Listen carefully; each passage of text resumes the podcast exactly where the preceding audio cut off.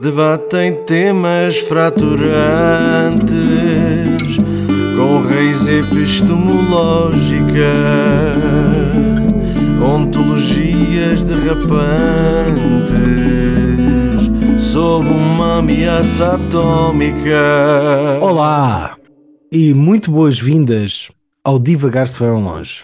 Meu nome é Tiago e aqui comigo tenho meu amigo. David, que pensava que era ele que ia abrir o programa. Desculpa, queres começar de novo? Vamos Não, ver isso. não, Quer- queres não, tentar? está Ainda não experimentámos. quer- Queres tentar ao mesmo tempo? Ainda não experimentámos ao mesmo tempo. Ah, Um. nós experimentámos, mas sabemos que vai dar merda, sim. Dois, três. Olá! Olá! Boas-vindas ao Divagar se vai ao longe. longe. O meu O nome, meu é, nome é David. Tiago e aqui comigo Tenho e, e o meu, o meu querido amigo amigo Tiago. David. Somos, amigos, há mais. 30 anos. há mais de 30 Foda-se, já anos. fizeste isto. Eu! Somos amigos há mais de 30 anos. Somos amigos há mais de 30 anos. E os dois E tens- temos. Isso não faz sentido. Como assim? E os dois temos um. Não, não faz sentido. E temos um tumor no mesmo sítio do cérebro. E temos um tumor no mesmo sítio de cérebro. Pronto. pronto. Bem, Faz-te depois- conta que foi ao mesmo tempo. Olá, camarada. Olá, amigo. O- o- Como é que para estás? já. Eh, Então, vamos falar disso. O. ah, lamentamos ah, ah, aos nossos queridais ouvintais a ausência de episódios recentemente. Lamentamos. Eu lamento, tu, fazes o que quiseres.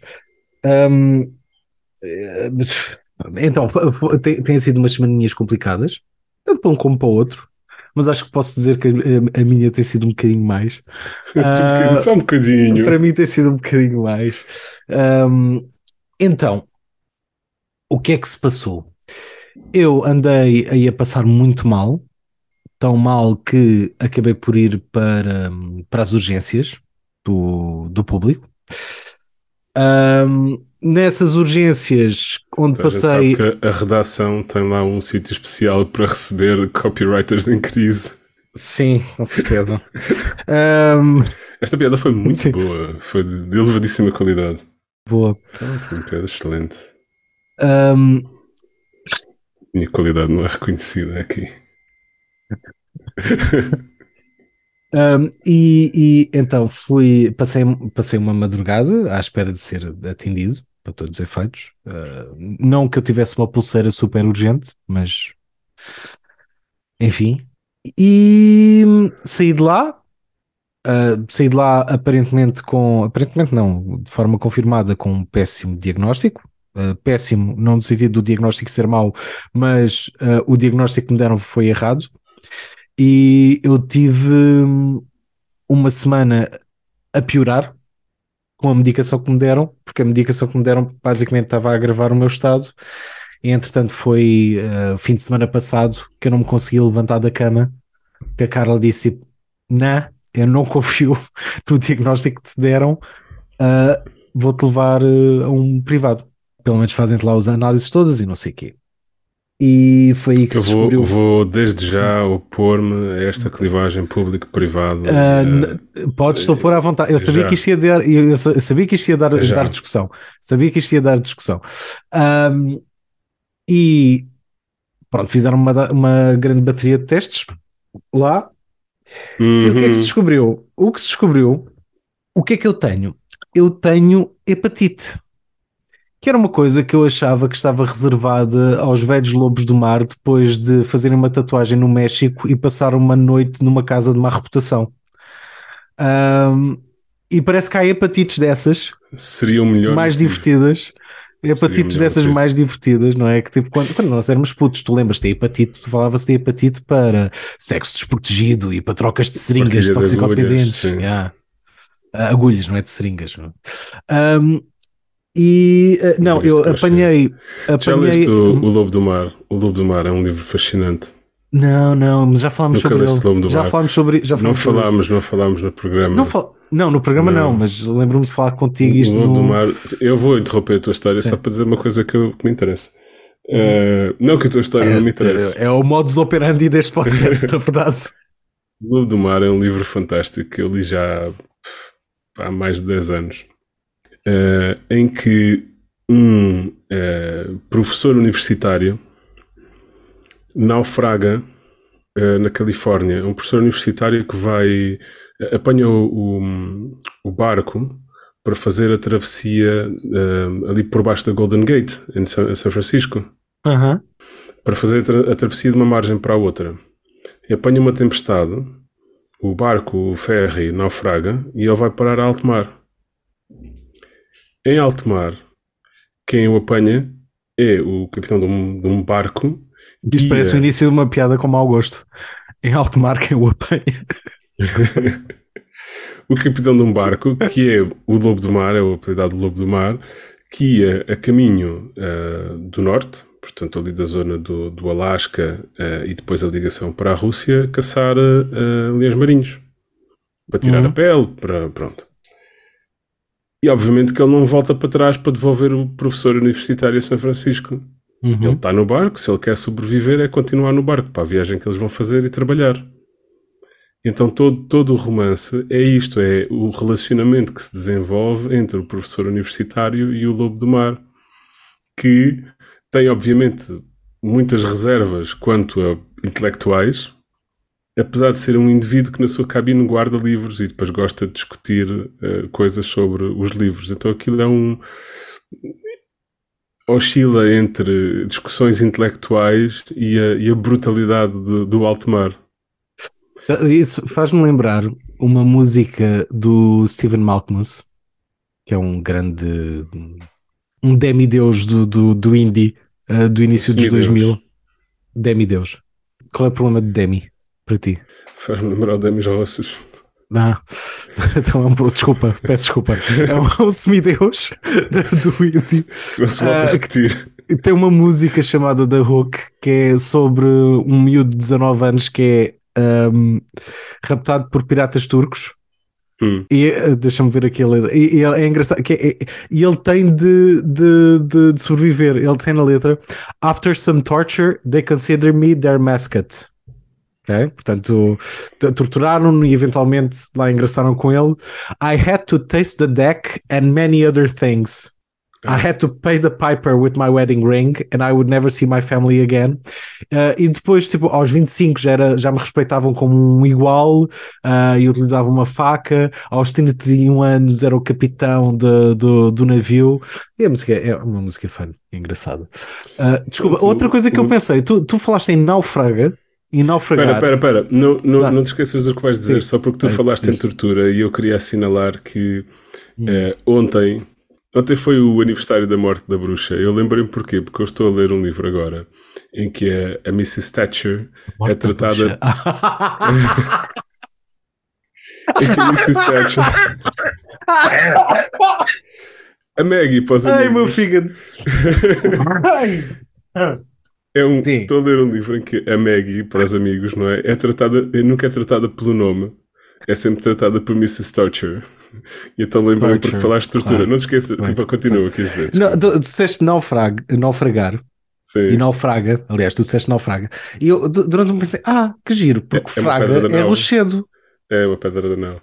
É pedra, não é? São é aquelas tipo... pedras que se apanham quando namorada não, mas será que, será que naufragar tem alguma coisa a ver? É ir contra o rochedo? É ir contra as pedras? É, é nau contra a fraga. Sim. Achas que é isso? É navegar contra as pedras, naufragar. Hum.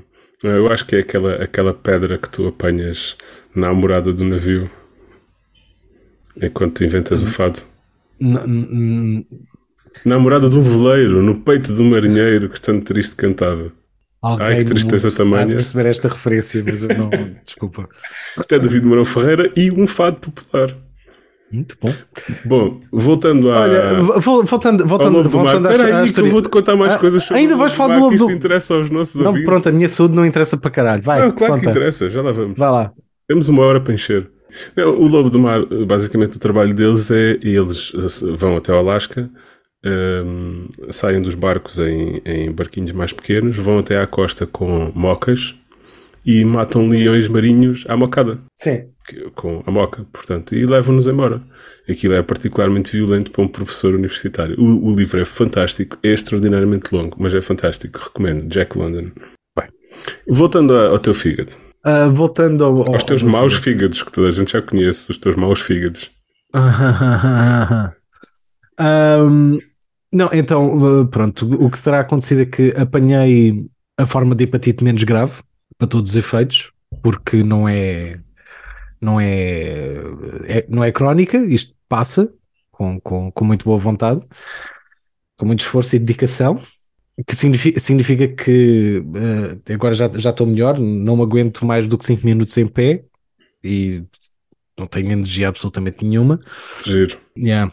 Mas, e tenho, tenho de beber quantidades de água exorbita- exorbitantes por dia, que é, que é o que ajuda o fígado a limpar. E vou ter de passar uma boa quantidade de tempo sem álcool, sem doces, sem gorduras, sem fritos, sem nada. Portanto, estou- a comer como uma comida saudável como nunca comi antes, só a beber aguinha. E vou, vai ter de ser assim até o fígado recuperar. Ah, porque, porque a minha hepatite é hepatite Mas Ah. quando o fígado recuperar, quando o fígado recupera. Não, já agora vou ver se vou ver se mantém alguma coisa disto na minha vida. sim, desculpa, Eh, estavas a dizer. Quando. Ah, não, até estava a dizer, eu te- eu tenho hepatite tipo A, que, como eu estava a dizer, é menos grave, mas também é que se apanha de uma forma menos divertida, porque não é com relações sexuais, não é com ah, troca de agulhas. Ahm, é ah, algures no espaço de dois meses para aí, terei ingerido matéria fecal humana. Ahm, ou seja, There's not comer- a fun way. There's not a fun way to have done that. fui comer, fui comer, eh, fui comer a algum sítio ou pedi um takeaway qualquer em que alguém não lavou devidamente as mãos depois de ir à casa de banho. Na melhor das hipóteses, sim. Sim, na melhor das hipóteses. Ah, não, e na verdade, na melhor das hipóteses, será alguém terá cus- ter cuspido para o prato ou de- coisa assim, porque também pode ser através de, de saliva. Ah, e eu não tenho para aí o hábito de andar a trocar saliva com, com, com desconhecidos. Ahm, portanto, ah, estou a suspeitar que foi através da comida. Alguém meteu uma batata frita no cu e voltou a meter no prato. Mas vou ficar bem, malta. Traumático. Eu acho que o pior disso tudo é, é a explicação sobre como apanhaste. Não, é o- particularmente indigno. Se fosse uma coisa de não, ah, meti-me nas drogas, partilhei seringas. Tipo, ah, ok, pronto. Não, o, o pior disto tudo é a reação das pessoas quando eu digo que tenho hepatite. Eu, eu considerei não dizer às pessoas que, que- que o, o que tinha, estás a ver? Porque Uma hepatite, hepatite. porque uma hepatite tem, tem, tem, uma, tem uma carga, pelo menos para a malta da nossa geração e gerações Sim. anteriores, estás a ver? Tem uma carga. Tem uma fodida. representação social, sim. bastante. O fodido é tu dizer às pessoas: não, olha, o que eu tenho é uma hepatite. e a reação da- das pessoas é tipo: o quê? Mas isso é gravíssimo. Ou então, foda-se, mas isso ainda existe? Ou então, tipo, "M- m- mas sobrevive-se a isso, certo? Tipo, é, é este nível. É este nível das coisas. Ok. É, é, hospitais públicos versus privados. Nesta Já lá vamos. Sobrevive-se a isso, sobrevive-se a isso se se tiver uma fonte de água potável e condições Hum. de higiene básicas. Há muitos sítios onde não se sobrevive a isso. Certo, certo, certo, certo. Público-privado, sim, vá, diz lá. Público-privado. É Nesta me minha, já. nesta experiência em concreto, claramente tive azar. Ok? Uhum. Nesta experiência em concreto, no público, fui mal entendido e não tenho, não, não- não sei o que mais te dizer em relação a isto. Eu consigo te dizer que claramente o público precisa de mais recursos. Pelo menos, No, no shit. pois, pelo menos aqui onde Não, eu desculpa, fui. no shit, agora não posso dizer. Peço desculpa. Quê? Ah, obrigado. Fixe. Muito fixe. Amigos há 30 anos e é assim. Ahm, ahm, pá, imagina, é um hospital que está. Pá, tem buracos nas paredes e tipo, e, e- e não só tem buracos nas paredes, como as pessoas são porcas, meu. As pessoas tipo metem tipo embalagens de blicar usadas nos buracos dessas paredes, tipo usam aquilo como caixote de lixo, estás a ver? E não é fixe. E, e- e é, e é E eu olhei para esses buracos nas paredes a pensar: olha, aquele buraco naquela parede é o mesmo buraco que estava cá há três anos quando eu vim cá às urgências também, por outra situação. E pá, horas de espera gigantes, mais uma vez. O meu caso não era um caso super urgente, obviamente. Não sei como é que estavam. Eu ti- eu tive pulseira amarela. Pronto. Não sei como é que estava o atendimento em, em pulseiras mais, mais, eh, mais urgentes. Pá, fui visto muito ao de leve, não foi uma coisa propriamente muito cuidada e foi de género, nem sequer me deram um diagnóstico para todos os efeitos. Ah, você tem uma infecção. Hum. Eu, do quê? "Ah, É uma infecção, vá para casa e toma antibióticos e mais este, esta medicação para, para as dores. O que aconteceu que os antibióticos e essa medicação para as dores estavam a dificultar a vida ao meu fígado e por isso eu fui piorando. Também não fui com recomendações certas, que é do género, tipo, olha, bebe só água, não, bebe, não bebas sumo sequer. Estás a ver? Tu não podes comer pão, tu não podes comer não sei quê, tu não podes comer nada disto até o fígado recuperar. Não podes comer Ah, pão. Não, não posso comer pão, pá. Que não posso horror. comer nada que venha de farinha de trigo. Yeah, eu, Lamento, eu- amigo. Eu Que sei. Eu- Sabes que isso é- eu, o pão acho que é o que me está a custar mais. A ver? Se não, não pode comer pão e vinho, está tá desgraçado. Não, mas é, tipo, não é o álcool que me está a custar. Curiosamente, não é o álcool que me, que, que- que me está a custar a ausência, estás a ver? Hum. Ahm, não é tipo doces, mesmo doces, tipo. Também já estou a ficar velho, tô- já estou a perder a apreciação por doces que tinha. Ahm, ah, pá, não, pizza, pizza, é a minha vida sem pizza, eu não sei se vale a pena ser vivido, mas é que a pizza também é pão, percebes? Pois, exato. tem ali montes de coisas que, que, que eu gosto. Mas bom, eh, atenção, eu não quero, aliás, eu felizmente tenho capacidade monetária e tenho um seguro de trabalho que me permite ter opções. Hum.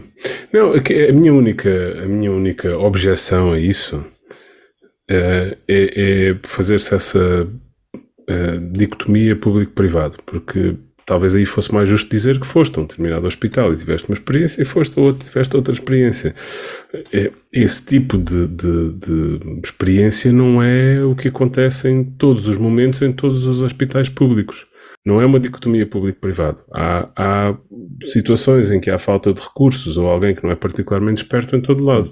Mas agora vamos ver uma coisa: se de facto há falta de recursos nos públicos Uhum. e há uma hum, grande necessidade de atendimento nos Uhum. públicos, é normal que, de grosso modo, o serviço decresça em qualidade.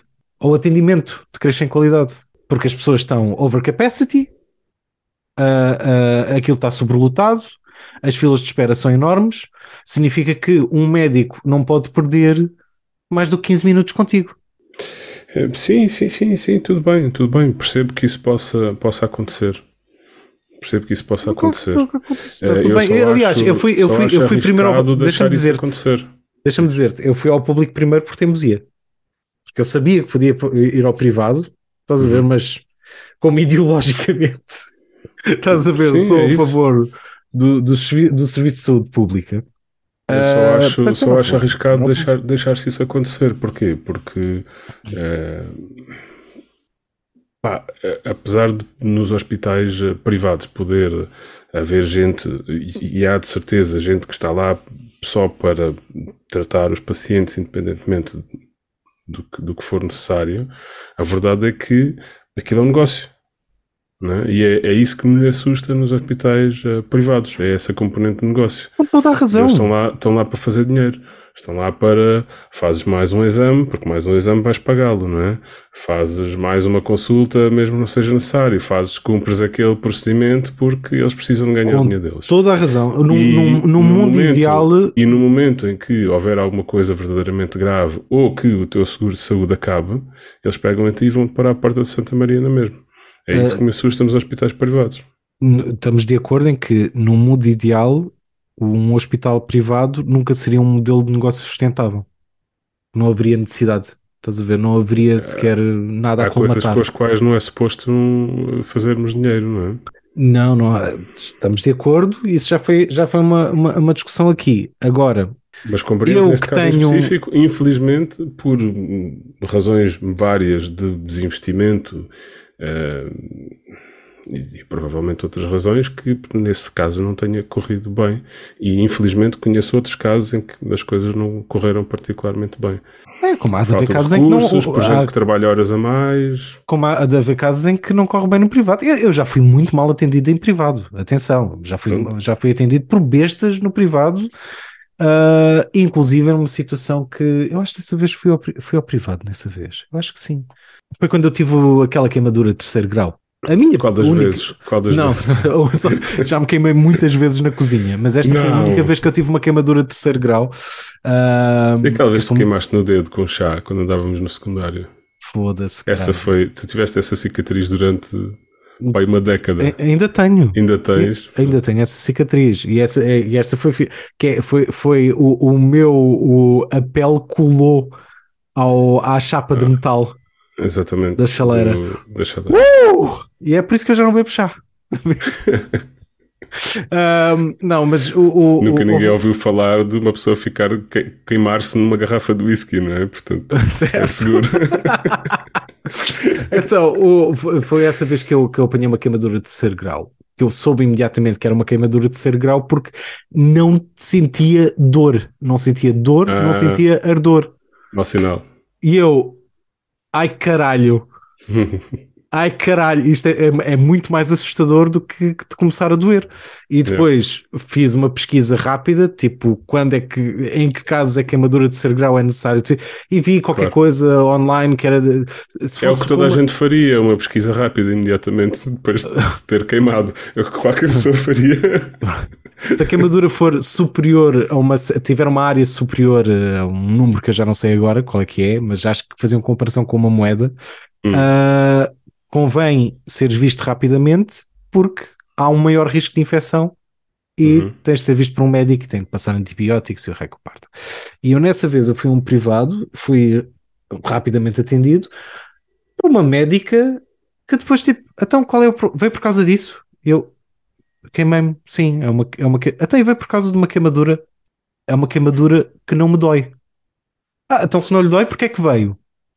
Eu, exa exatamente por não me doer. Porque se ela, se ela me, se ela me, por ela não me estar a doer, é uma queimadura de terceiro grau, certo? E há risco de infecção, certo? Não, pois está bem, então eu passo um antibióticozinho. Pá, e foi do género, foda-se, eu, merda. E, e, eu tenho, eu tenho um, um sério, por várias experiências negativas que eu tive com diversos profissionais de saúde, não. eu tenho, e, e, por, e por, certo, e por, um, e por uma questão cultural e de género, e eu identifico-me como homem, nasci identificado como homem, portanto, eu, culturalmente, eu tenho um problema giga, tenho um problema que muitos homens da nossa cultura têm, que é ir à puta do médico, é ser visto quando tens problemas, porque, uhum. número um, é, e perdoem-me a expressão, é mariquice, Estás a ver? Claro. É rotulado como mariquice, estás a ver?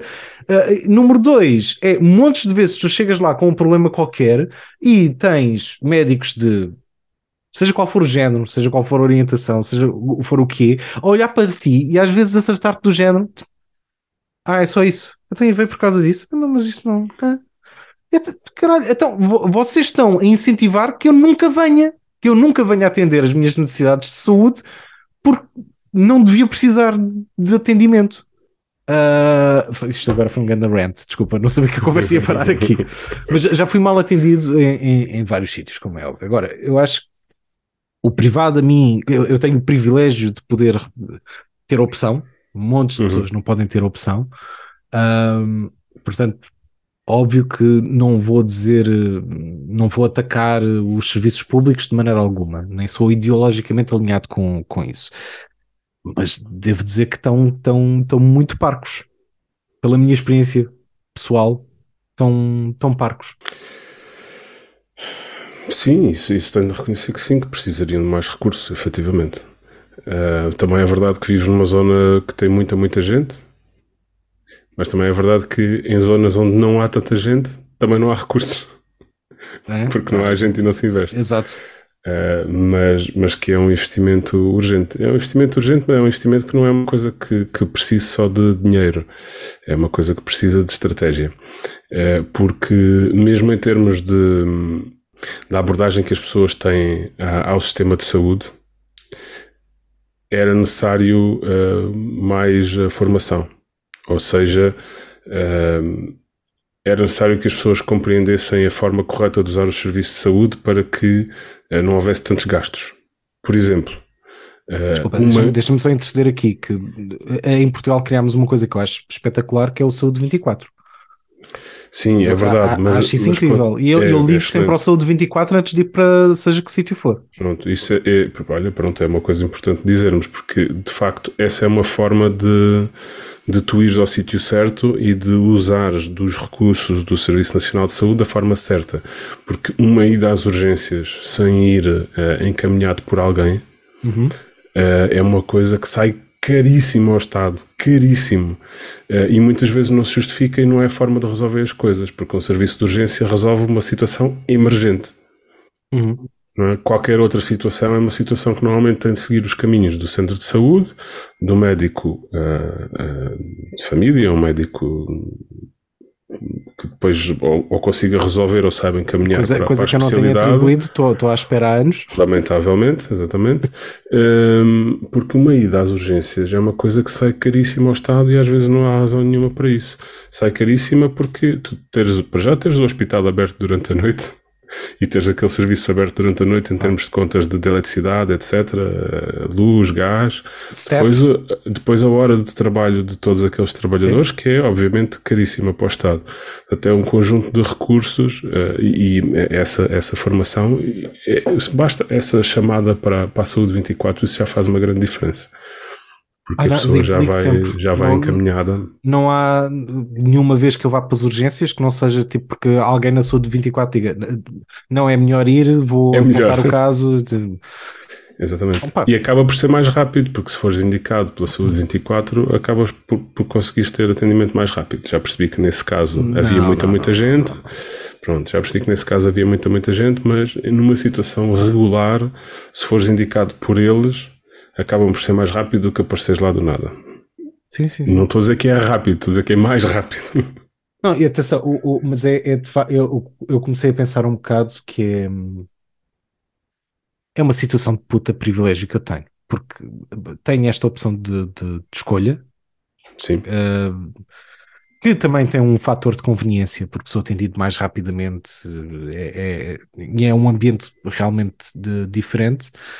E imagina, o meu seguro devolveu-me uh, mais de 400 euros que eu gastei, mas eu tinha de ter mais de 400 euros na minha conta para gastar em saúde exatamente. para pagar adiantado. Portanto, há aqui muita, há aqui muita situação de. Isso cria uma situação de, de, de desigualdade, efetivamente, porque depois quem não pode. Sim, é uma é situação de desigualdade. É o seguinte: tipo, isto não põe, em primeiro lugar, não põe, meu- não põe o meu emprego em risco. Já- só isso já é, já é uau, para todos os Uhum. efeitos. Eu ter esta doença não, não põe a minha situação de emprego ah, em risco. E depois é porque eu consegui ter uma segunda opinião ah, mais acertada e com outro tipo de, de, de atendimento, vou recuperar muito mais rápido do que outra pessoa que não teria essa, essa opção. exatamente. falar em comportamentos de, ou por eh, falar em complexos de, de homem, de macho, são, isto é uma parte muito, muito, muito curto, mas aí às quatro da manhã, quando eu estava à espera no, no público, estava hum, um rapaz, um gajo da minha idade, pai, que também já lá estava à espera há muito tempo. Um rapaz para ficar velho. a- ficar velho. exatamente. A minha avó também dizia isso. Uma rapariga do meu tempo. Já ela tinha 90 anos. É uma Ele- rapariga do meu tempo. Ele também já lá estava há muito tempo à espera e pá, ele acabou por eh, se aconchegar, eh, tipo ali a fazer conchinha, eh, conchinha com ninguém, com ele próprio, mas eh, ali em posição fetal, eh, nos banquinhos e a tentar dormir com capuz posto e o caraças. Eh, e aliás, ele tinha, tinha-se deixado dormir completamente e eh, do bolso dele caiu o telemóvel para o chão. Uhum. Pá! E o gajo continuou a dormir. E eu olhei à volta e depois Num pensei. cenário bom estava a dormir, sim. Sim, sim, sim. porra, foda-se, que caralho, que drástico. Ah, e eu pensei, não, a minha ansiedade não me deixa viver com isto. Então fu- fui dizer ao rapaz, porque ima- imaginei ele tipo a acordar e a não saber do telemóvel, estás a Uhum. ver? Ou alguém fanar entretanto o telemóvel, sei lá eu. Ahm, fanar, tão bom, adoro esta palavra. Adoro, já não Isso- ouvi essa isso- expressão. é, até- E saiu-me de forma tão genuína, fanar é Muito tão bom. Um, ou então, tipo, ele levantar-se desorientado, todo grog, doente, porque estava ali por algum motivo, não é? E deixar lá o telefone. E deixar lá o telefone. Uh, então, pá, fui acordá-lo e dizer, tipo, olha, desculpa, o teu telemóvel caiu. E o gajo, da desorientação e de acordar ali, a primeira coisa que ele me diz, e é uma coisa boa, é, tipo, é, é uma coisa boa de homem, uh, deixaste cair o telemóvel, ele acorda, ah, eu sei. não sabes nada, caralho. Então acabaste de acordar, tipo, esta merda caiu do teu bolso, nem notaste. Eu, eu, eu sei, eu sei. Não baixei a guarda, como é óbvio. Eu sei, eu sei, está tudo sob controle. exatamente, exatamente. O João anda aqui a dormir, ok? claro. Acontecem coisas estranhas, camarada. Acontecem coisas estranhas, de facto. Aconteceu uma outra coisa estranha, recentemente, Ai. também. Que é, tu, tu já sabes, a minha casa parece ter um, um portal estranho para, para o futuro. Sim. Então, e desta vez foi. Opá, estava a passar à frente do micro-ondas e comecei a ver em frente ao. Eh, Estás a ver o, o sítiozinho que diz, diz as horas no micro-ondas? O meu micro-ondas não tem disso, mas sim, estou a ver. Pronto, o meu micro-ondas é muito mais moderno que o teu, aparentemente. Tem ali assim, as horas. E começou, começaram ali a aparecer umas letras assim, a, a, a- da, a irem da esquerda para a direita. Então eu fiquei ali parado e apontei o que é que estava, o que é que estava ali a aparecer. Ok? Ok. E Se for da ler. esquerda para a direita, não foram os árabes. E vou- vou-te ler, posso, pode ser? Sim, por favor. Então, o que estava o que foi aparecendo escrito no meu micro-ondas foi outubro de 2058. Começavam as primeiras experiências em animais com o Cortex 2.0. Após décadas de debates entre neurologistas e filósofos sobre a natureza da consciência do eu, esta tecnologia prometia abrir novas possibilidades. Um pequeno aparelho eletrónico ligado diretamente ao cérebro de qualquer animal poderia dar-lhe a capacidade de consciência humana, Convenientemente, o Cortex 2.0 vinha instalado com uma área de broca virtual, permitir aos animais terem acesso à linguagem, acompanhada de uma coluna de som para que pudessem comunicar com os investigadores. O que estes vieram a descobrir, espécie após espécie testada, é que após a instalação do Cortex 2.0, a maioria conseguia apenas gritar em terror. Ao início, pensava-se que era um problema da tecnologia em si, algum curto-circuito ou uma estimulação acidental dos receptores de dor mas rapidamente descobriram que o Cortex 2.0 estava a fazer exatamente aquilo que era suposto: dar consciência aos animais. Após dois chimpanzés, um gorila e três ratos de laboratório cometerem suicídio, algo até então inédito para a comunidade zoóloga, a pressão por parte de entidades defensoras dos direitos animais e a restante comunidade científica foi demasiado grande e os testes com animais foram proibidos. Mas era uma questão de tempo até que empresas interessadas na expansão da cognição humana voltassem a investir na tecnologia. Ironicamente, foi uma startup holandesa que, em 2065, lançou um novo produto com base na mesma tecnologia, mas com o propósito oposto. Numa altura em que as perturbações de humor e de ansiedade se tornaram a maior aflição da sociedade, a Tecmodic lança o Orizen. Com a promessa de ser a meditação de todas as meditações, Orizen consistia num elegante aparelho, para a altura, que, ligado ao cérebro, desligava temporariamente a consciência humana do seu utilizador. Um aparelho recreativo que prometia mais do que isso. Afinal de contas, se as aflições da mente humana existiam porque tínhamos ganho consciência de nós mesmos, que poderia ser melhor para a saúde mental do que fazer pausas ocasionais dessa condição e aceder a um estado mais simples e natural? Como sabemos, isto levou à epidemia que o público apelidou de zombies. As pessoas começaram cada vez menos a querer um estado de consciência humana, chegando a alterar ilegalmente os seus aparelhos Orizen para contornar os protocolos de segurança. Em breve, tinham-se formado nas ruas comunidades de seres humanos em estado animal, os zombies. Quase uma espécie de Homo sapiens à parte. O aparelho foi tornado ilegal e o Estado interviu nessas comunidades, obrigando à desinstalação de qualquer tipo de tecnologia Orizen. Por um lado, aumentou a segurança pública. Por outro, criou-se um novo debate sobre ética, com ativistas a defender o direito à reversão. Pelas famosas palavras da líder do movimento regressivo, Ida Muller, a natureza cometeu um erro. Nós só queremos o direito a corrigi-lo e a viver em liberdade.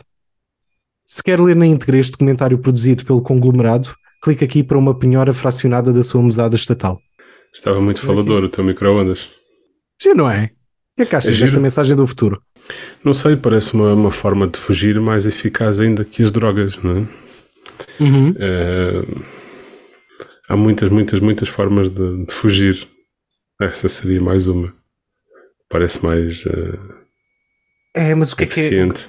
mas o que é que é a doença? É o consumo de drogas ou é a consciência? Porque há pessoas que, há pessoas que acreditam nisto. Há, aliás, redes filosóficas apoiantes disto, que é o, pro- o problema desta merda toda. Onde isto começou tudo a dar para o torto foi quando nós criámos esta clivagem ah, entre nós e os nossos antepassados ah, de ah, nós temos esta, esta um ego, temos uma, uma noção de nós e do, e do futuro e uma identidade. Que é- foi a partir daqui que começou tudo a dar merda e é daqui que vem o sofrimento, a angústia existencial toda pela qual nós passamos. É criarmos um tipo, existe um Tiago, não é? Ou existe um David, e esse Tiago e esse David vão morrer. Esse Tiago e esse David têm uma, têm uma história, têm um passado, têm um presente e têm um futuro que pode ser mais ou menos trágico. Isso aí depende da definição do que é dar merda, porque eh, se, se o dar merda é termos comportamentos que não são bonitos ou que são eh, brutais ou que são detrimentais para, para a natureza, isso era uma coisa que isso é uma coisa que biologicamente faz parte de nós, não é? Eh, e ia acontecer que nós não tivéssemos a consciência ou não. Talvez aí eh, a dificuldade ou seja, o, o, o correr mal é o nós darmos conta disso. Não, eu acho que o, Darmos o que conta do dizer que estamos a fazer é desagradável. é, eu acho que é, é o contrário. É, hum, o, o dar merda é tu, de alguma forma, sentir-te à parte da natureza. É, Sim, esta- é, é- é um sentimento de próprio individualidade. sentimento. Não é uma coisa de, não é uma coisa de, não é uma coisa do acontecimento em si, é uma coisa da, vivência intelectual da- da- do acontecimento. Claro, mas então é por isso que existe uma consciência humana. Tu, o que tu estás a descrever é, o, é a consciência humana. Sim, o que eu estou a dizer É a é não- vivência, de, é a, a razão não é a própria pensamento que tu tens. A razão não é a própria consciência, porque as coisas aconteceriam mesmo sem essa consciência. A consciência é uma coisa que nos faz sentir mal sobre aquilo que acontece naturalmente. Mais ou menos. Ah, estou a perceber o teu, o, o teu ponto, mas se tu fosses uma, um animal que funciona por instintos e que vive pura e simplesmente no presente e que não tem bem esta uma noção de, de identidade, não é que esse ani- animal não possa sofrer. Sofrem, obviamente que que sim, Sim. mas há todo um conjunto de ah, há todo um cardápio de sofrimentos a que esses animais não têm acesso. Sim, Não é? sim, sim, sim. E Ou, é que- Pelo menos nós achamos que não. Sim, sim, sim. Não, há sofrimentos que são específicos da, da, da nossa raça e desta condição que nós temos, que é da, a- a consciência, não é? Uhum. Ah, e há, há pessoas que acreditam que eh, foi um erro da natureza, no que é, é uma espécie de, é uma anomalia, pelo menos. Não necessariamente um erro, porque na natureza não há, não há Mas, erros, mas nem há, é não há errados nem, nem, nem certos, não é? Mas é, é uma É, é anomalia precisamente isso. é uma anomalia que não deveria ter acontecido, ou que não, não nos saiu tão, É, é gente muito arrogante. tão benéfica como nós pensamos. Mais ou menos. Acho que, é, acho que é mais arrogante a posição de tu achares que esta consciência te torna mais elevado ou mais especial. Ou Não, isso era- sim, isso sim. Eu estou a dizer que, quer dizer, do ponto de vista da, da, da teoria, das teorias evolucionistas, é simplesmente as coisas acontecem, não é? E Umas Uhum. ficam, outras não. É só isso, mais nada. Ahm, mas sim, mas essa. não, isso faz-me lembrar. O, há um biólogo que é o Robert Sapolsky. Eu nunca li os livros dele, ah, confesso. Mas já assisti a algumas aulas que ele dá no YouTube. E ele é um, é um defensor de que nós não temos assim tanto controle sobre o que fazemos. Uhum. Ou seja, que, que na verdade são, são ditames biológicos e que nós achamos que sim, que estamos a controlar, mas não estamos. Que depois vai-se ver do ponto de vista estatístico e que tudo corresponde a determinados padrões e que tem que ver com código genético e partilhas de código genético, etc. Mais razão me estás a dar. Tipo, imagina, estamos, significa que estamos a funcionar só com uma ilusão de, de, de consciência. Sim. Portanto, não seria mais natural ou não pode haver um cenário em que seja mais simples ou até desejável tu funcionar sem essa, sem essa ilusão? Significa isto o que significar. Talvez, por Não um lado, significa nada significar porque que. o, o mais desejável é uma coisa da consciência. Se não houver consciência, não é mais nem menos desejável, só é. Ah, sim, no entanto, ah, vamos, vamos fazer aqui um paralelo. É um saltinho um bocadinho grande, mas dá-me a tua mão e vamos juntos. Ah, Dá-me a tua mão e vamos ser alguém. tu, como é que tu hum, compactuas o que, acabaste, o que acabaste de dizer com uma pessoa que deseja eutanásia, por exemplo? Não é? É mais desejável eu não existir, eu não acredito no além, é mais desejável não existir do que continuar a existir em sofrimento, se isto não vai a lado nenhum. Não é? Tipo, só é desejável porque tu tens consciência. Mas depois desse além já não vais ter, desse além, dessa, depois dessa, da tua morte já não vais ter consciência de nada, não é? Uhum, uhum. Sim, percebo. E tu és pela liberdade, como eu, não é? Nós os dois somos a favor ao, Essencialmente. ao direito de, de- de- ao direito à eutanásia, por exemplo. E portanto não sei Liberdade, a se, igualdade e a fraternidade. portanto, não sei se num- num- neste cenário de, de futuro em que teria pessoas a, a defender o direito à ausência de consciência ou a viver sem consciência, hum, não sei se não seria a favor dessa liberdade. É, bom, quer dizer, se, se vamos discutir isso, eh, teria de ser discutido de outra maneira, que é eh, se isso depois não ia contra a liberdade dos demais. Ou seja, se, se é uma coisa que te, eh, que te afeta só a ti, tudo certo, não é? Mas depois qual seria a consequência, como é que tu chamaste, de ter esses zombies eh, pelas ruas, não é? O que- é que ia acontecer? Isso ia ou não interferir na liberdade dos outros? Esse era um raciocínio posterior. Bem, ter bêbados a meter-se à frente de carros eh, ou atrás de volantes, pronto, não é, não, é, não é desejável na sociedade. Não proíbes o álcool. Não, mas, mas é bastante controlado. Controlas as ações. Sim. Controlas, controlas as ações, mais ou menos. Controlas, c- crias consequências para as ações de indivíduos. Crias punições, sim. Bem, é isso, quer dizer, se não tivesse influência, pronto. Mas, mas se tiver influência, torna-se mais complicado.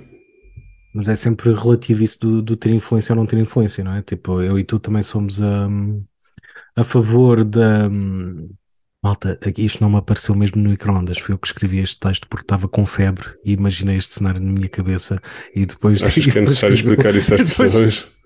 Estava, estava com febre. E, Isso, isso foi muito paternalista agora. Imaginei esta, eu sei. Imaginei esta merda e escrevi. E, e, é, há aqui um paralelo que eu achei interessante que é este do ah, a É natureza. A, a- hã? Quê? É o Paralelepípedo, boa, giro. Ahm, que é a natureza cometeu um erro, nós queremos apenas o direito a corrigi-lo. É o que acontece muito com o movimento trans hoje em dia.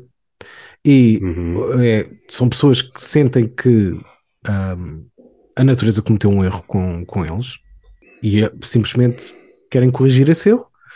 Eu e tu somos a favor ao direito de fazerem isso, e eu e Uhum. tu, na verdade, consideramos que não estão a causar consequência nenhuma negativa para ninguém. Não infringe o direito de ninguém, sim.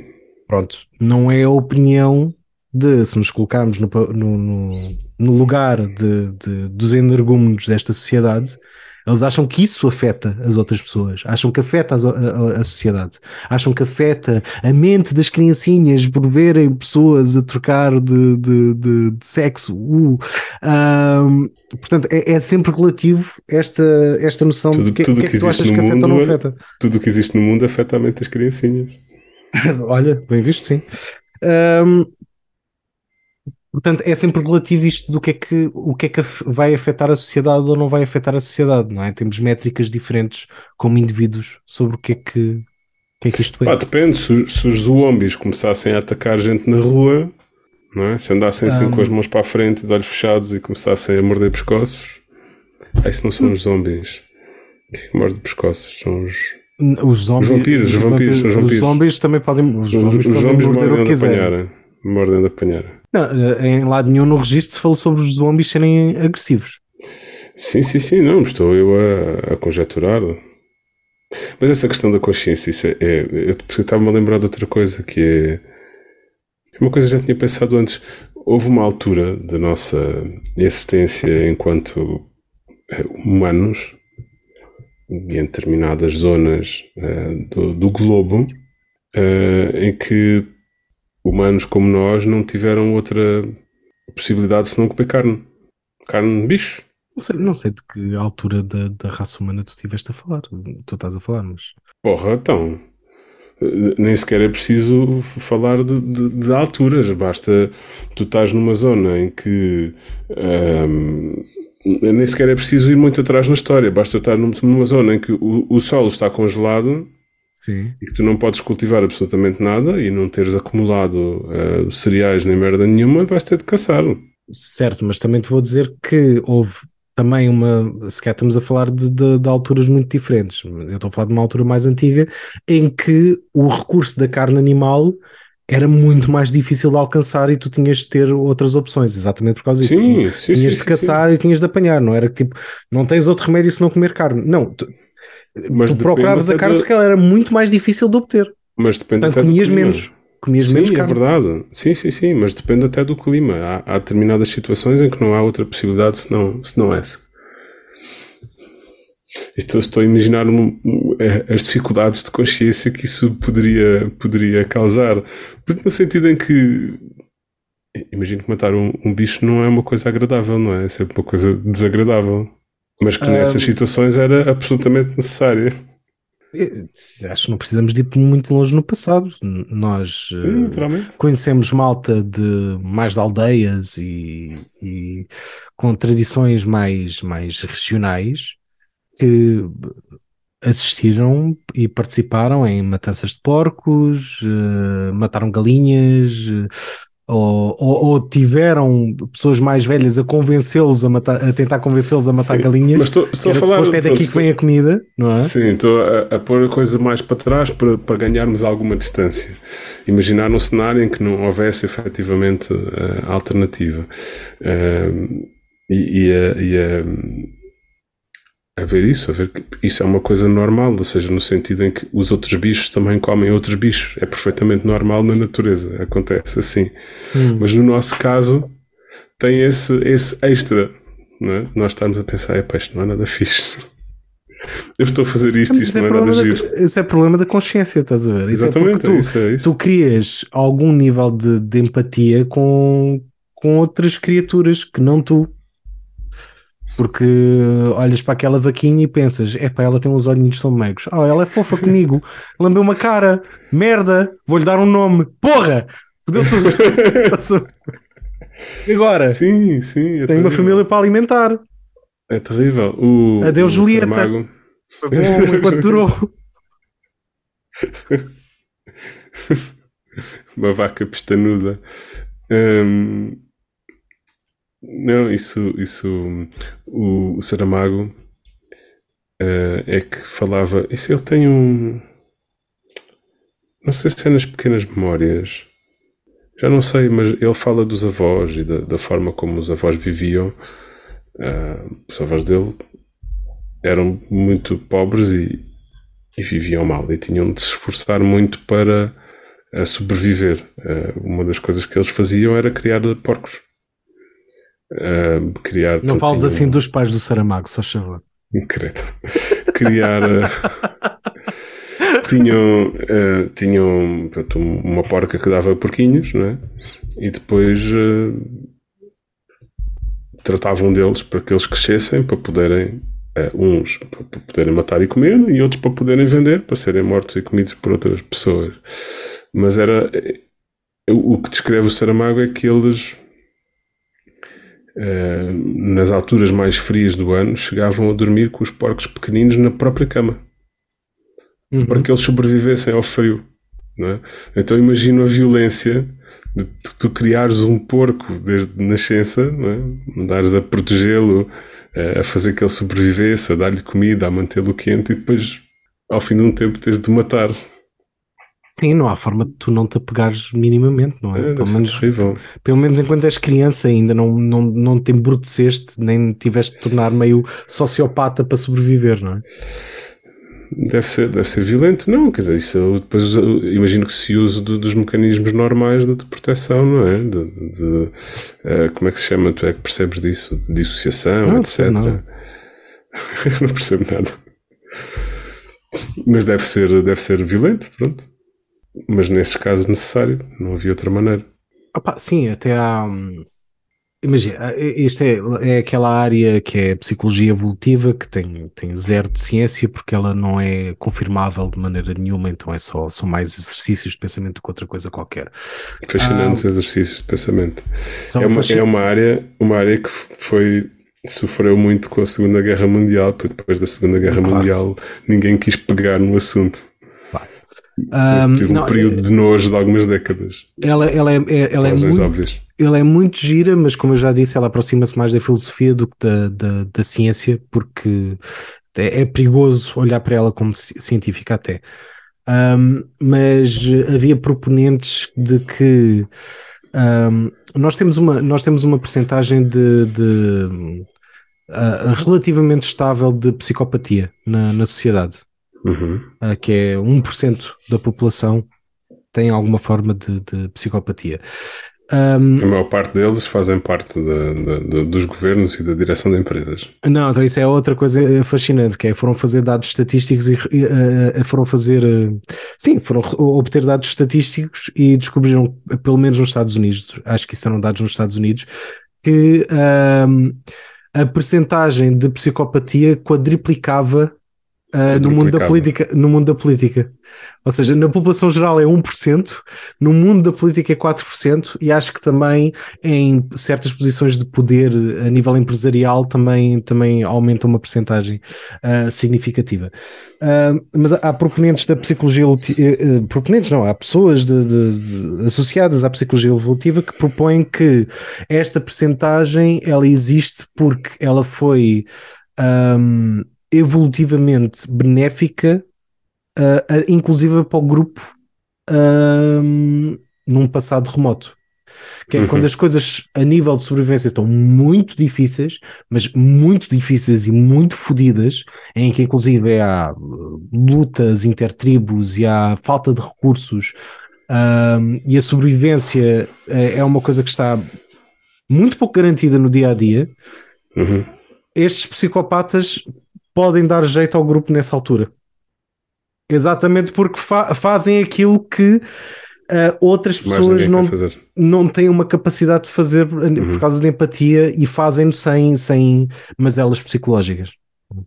Esses, esses psicopatas que normalmente, portanto, nu- numa, numa situação regular, é aquilo que na- na- nos estudos eh, evolucionistas e na teoria dos jogos se chama de free rider. Portanto, são pessoas que retiram da, da sociedade sem dar de volta. Sim. Em determinadas circunstâncias, poderão, de acordo com algumas teorias, poderão ter dado jeito. Ah, ah, atenção, deixa-me só fazer aqui um reparo. Malta, psicopatas não é o que vocês veem no filme, que é- são tudo assassinos em série e, e essas merdas, ok? Tipo, há, há, há- há- psicopatas que funcionam em sociedade e funcionam ah, bem, até, dependendo da área. O Sher- o Sherlock é- supostamente era um sociopata. High, um fun- psicopata. high functioning socio sociopath, sim. Ou seja, acho que a diferença é. hum, Se não me engano, a diferença entre sociopatia e psicopatia, a diferença, uma diferença fácil de explicar, é que hum, o sociopata é completamente indiferente, o psicopata é malicioso. Ah, Acho que é. Posso estar completamente enganado, mas eh, isto, foi- isto é o que eu me lembro de reter da diferença entre entre os dois. Sociopata, pá, atropela-te, mas era porque estavas a passar à frente, não é? Um bocado soando a mesma coisa que fazem os italianos na, na estrada.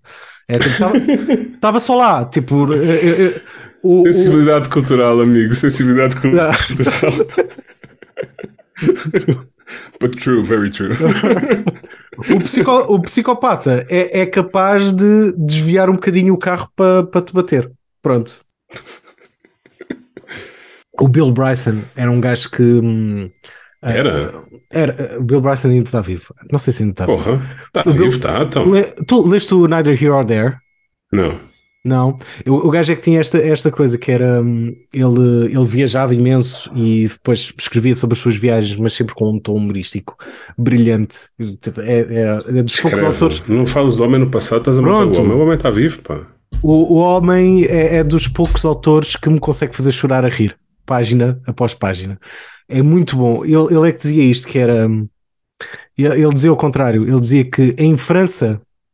Está vivíssimo da Silva. Pronto. Em França, se te atropelarem, é só porque estavas a passar à frente e eles não se vão dar ao trabalho de se desviar. Os italianos fazem questão de te atropelar. Isto era o que ele era. ele, ele explicava diferenças culturais através de, ah, de diferentes países da Europa, através das experiências que ele tinha a atravessar passadeiras. Entre Eu outras já vi, um, coisas. já vi um camionista italiano eh, em Itália a conduzir com eh, um, um pé no acelerador, Hum. o outro pé em cima do tablier, uma mão no Foda-se. volante e a outra mão no telemóvel. Já assisti a isto, sim, sim, sim. É assustador. Na autoestrada. É assustador. Esquece faixas, esquece. Não... Faixas é um conceito. Faixas da estrada. As únicas faixas que ele conheciam eram do Mussolini. É. Mas que, porque isto não pode acontecer. Não. Porquê que, porquê, porquê que este programa se tornou? Não, não podemos dizer mal dos italianos. Amigos, nós gostamos muito dos italianos. Eu não conheço nenhum. Não posso dizer. Não conheço nenhum italiano. Não, não conheço nenhum italiano. Portanto, nem posso dizer. Eu até, até tenho amigos que são. Não. Não posso dizer isto. Não posso Não, dizer isto. não temos nada contra os italianos em geral. Bom, fazes uma leitura final para nós? Faça sim, senhor. Vamos. Wolf Larsen estava a contar os seus ganhos. 185 dólares certos, disse ele em voz alta. Exatamente o que previa. O malandro embarcou sem um centavo nos bolsos. E o dinheiro que o senhor ganhou é meu, disse eu com ousadia. Favoreceu-me com um sorriso inquiridor. Hump, eu estudei gramática nos meus tempos e parece-me que estás a confundir os tempos dos verbos. Devias ter dito era meu e não é meu. Não é uma questão de gramática, mas de ética, respondi. Passou-se talvez um minuto antes que ele falasse de novo. Sabes uma coisa, Hump? Disse ele com seriedade lenta que continha indefinível tristeza. É a primeira vez que ouço a palavra ética na boca de um homem. Tu e eu somos os únicos a bordo que conhecem o seu significado. Fez outra pausa e continuou. Uma vez, sonhei que poderia um dia conversar com homens que falassem assim. Sonhei que poderia erguer-me do lugar da vida no qual nasci e conversar e contactar com homens que falassem de coisas como ética. E é hoje a primeira vez que ouço pronunciar a palavra. Tudo isto não vem a propósito, porque tu estás enganado. Não é uma questão nem de gramática, nem de ética, mas sim de realidade. Compreendo, disse eu. A realidade é que é o senhor quem tem o dinheiro. O rosto dele iluminou-se. Parecia satisfeito com a minha perspicácia. Mas estamos a fugir à verdadeira questão, continuei eu, que é uma questão de justiça. Exclamou ele, com um trejeito sardónico nos lábios. Vejo que ainda acreditas em coisas como justiça e injustiça. E o senhor não? perguntei. Absolutamente nada. Força é razão, mais nada. Fraqueza é desrazão. O que é uma forma muito má de dizer que é bom ser forte e mau ser fraco, ou, melhor ainda, é agradável ser forte por causa dos proveitos e é desagradável ser fraco por causa das penalidades que se tem de pagar. Neste preciso momento, a posse deste dinheiro é uma coisa agradável. É bom possuí-lo.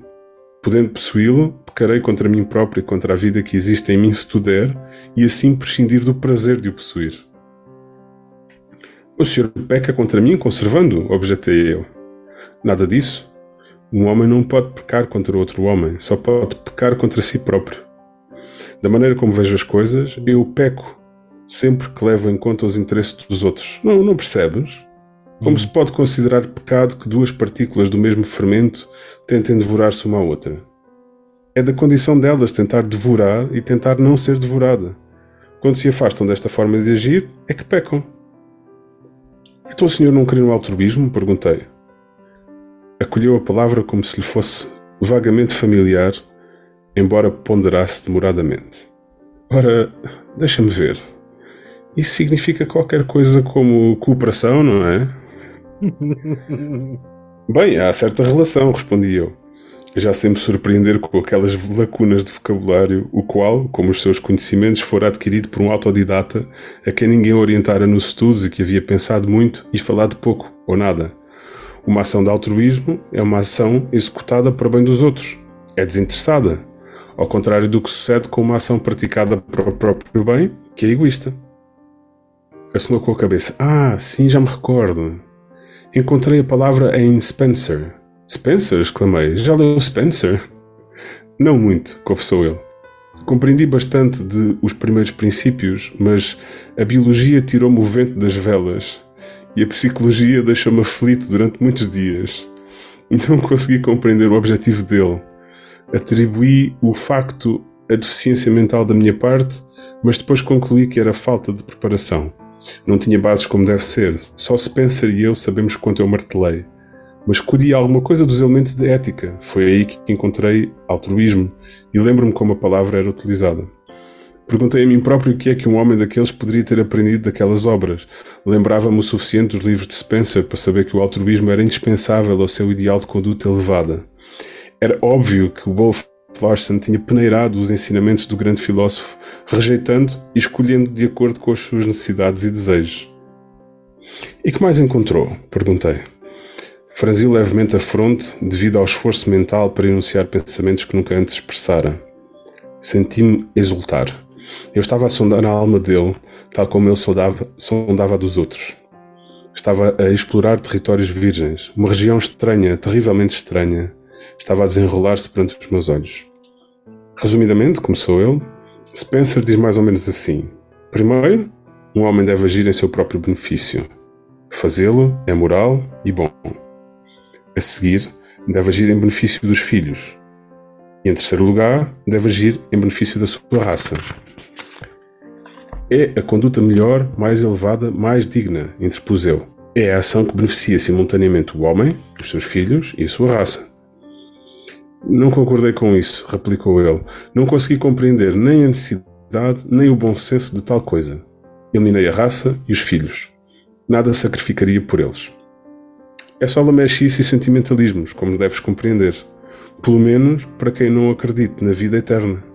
Se tivesse imortalidade à minha frente, já o altruísmo seria um negócio compensador. Poderia levar a minha alma a toda a espécie de alturas. Mas sem nada de eterno perante mim, exceto a morte, apenas com este breve rastejar e retorcer de fermento a que se chama vida, seria imoral que eu fizesse qualquer ação que fosse um sacrifício. Qualquer sacrifício que me faça perder um único desses movimentos é um disparate. E não só um disparate, pois é um pecado contra mim e uma má ação. Se quero usufruir o máximo desse fermento, não posso perder nenhum só rastejar ou retorcer. Além disso, a imobilidade eterna que me espera não será nem mais facilitada nem mais dificultada pelos sacrifícios ou egoísmos que cometi quando fazia parte do fermento e do rastejar. Então o senhor é um individualista, um materialista e, logicamente, um hedonista. Belas palavras, sorriu ele. Acho que ficamos aqui. Isso, isso é daquele livro que estavas a falar há pouco, O Liberal do Mar.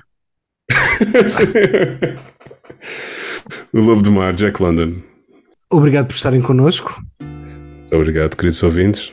Obrigado também ao Bera pelas músicas que compôs para o nosso podcast. Podem ouvir mais música dele em musicabera.bandcamp.com. Podem também segui-lo no Instagram, em Música Bera. Uh, também podem uh, seguir-nos a nós em at um, devagar se vai ao underscore longe. Um, e chegamos aqui ao fim do nosso, do nosso episódio. Hum, eu, eu chateei-me com, com o chat GPT e aquelas frasezinhas que tinha para o fim do, do, do podcast. E entretanto descobri aqui uma coisa melhor. Um, porque agora não posso beber álcool. Uh, encontrei um livro que tinha aqui que é o uh, Pocket Irish Wit and Wisdom. Ah, É, bom.